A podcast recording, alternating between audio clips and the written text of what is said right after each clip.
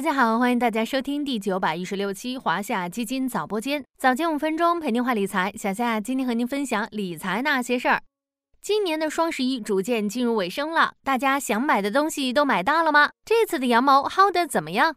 不知道小伙伴们有没有发现，这几年的双十一消费者越来越理性了。以前是冲到就剁手，动不动就清空购物车，现在则是在需要的商品里货比三家。只买自己确实需要的，而且还是确实划算、高性价比的。用有些网友的话来说，购物不是攀比，有些东西并不是买不起，而是觉得性价比不高，不想买而已。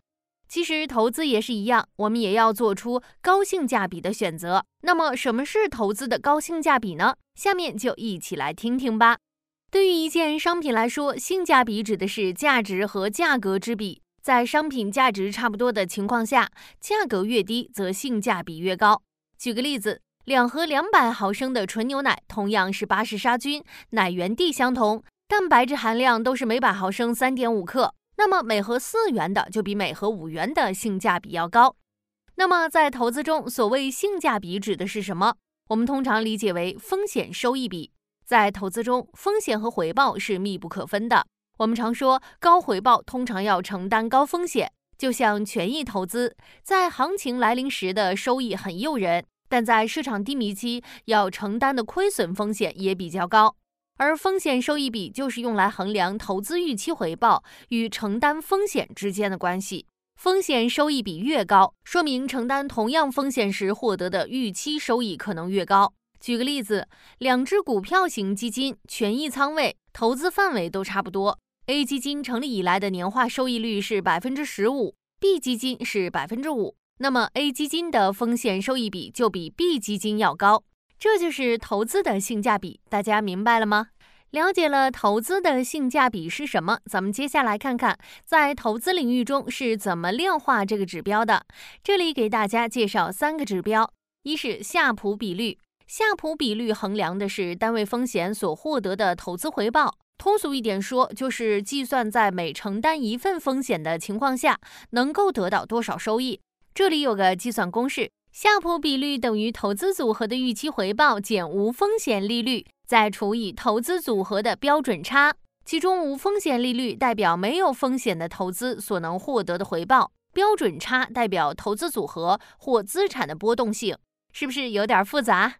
没关系，因为现在很多平台都会帮你计算基金的夏普比率。我们在选择同类型的基金时，可以比较它们的夏普比率，数值越高，说明承担同等风险下获得的超额收益越高。举个例子，A 基金的夏普比率是一，说明每承担一份风险获得一份回报；B 基金的夏普比率是二，说明每承担一份风险可以获得两份回报。二是卡玛比率，这个指标可以简单理解为夏普比率的进阶版。计算方法是卡马比率等于年化收益率除以历史最大回撤。从这个公式就能看出来，卡马比率衡量的是在购买基金时，投资者承受每单位回撤能够得到的收益率水平。卡马比率越高，说明这只基金在承受单位损失时所获得的回报也就越高。举个例子，A、B 两只基金过去一年收益率都是百分之二十，其中 A 的最大回撤为百分之十，B 的最大回撤为百分之五。按照这样来计算，A 基金近一年的卡玛比率是二，B 基金的是四，显然 B 基金要比 A 基金性价比更高。三是超额收益率。这个指标衡量的是基金经理的主动投资能力，适用于主动管理型基金或指数增强型基金，看看基金的回报率是否跑赢标准线，业绩比较基准。如果一只基金在近三年、五年以及成立以来的较长时间段都能持续跑赢，业绩比较基准，那么也能说明这只基金的性价比较高。小夏还想提醒大家两件事。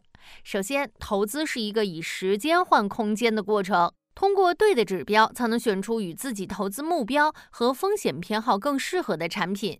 其次，大家常常可以在风险提示中看到这样一句话：过往收益不预示未来表现。风险收益比也是基于一只基金的历史表现，包括收益、波动、回撤等指标综合计算得出的结论。我们可以使用它，参考它，但也要明白。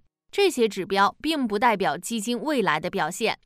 最后，不论消费还是投资，追求高性价比都是一种理性行为，值得我们去提倡。希望大家在双十一能够买的开心，在投资路上也能走得更平稳、更顺畅。好了，今天的华夏基金早播间到这里就要结束了，感谢您的收听，我们下期再见。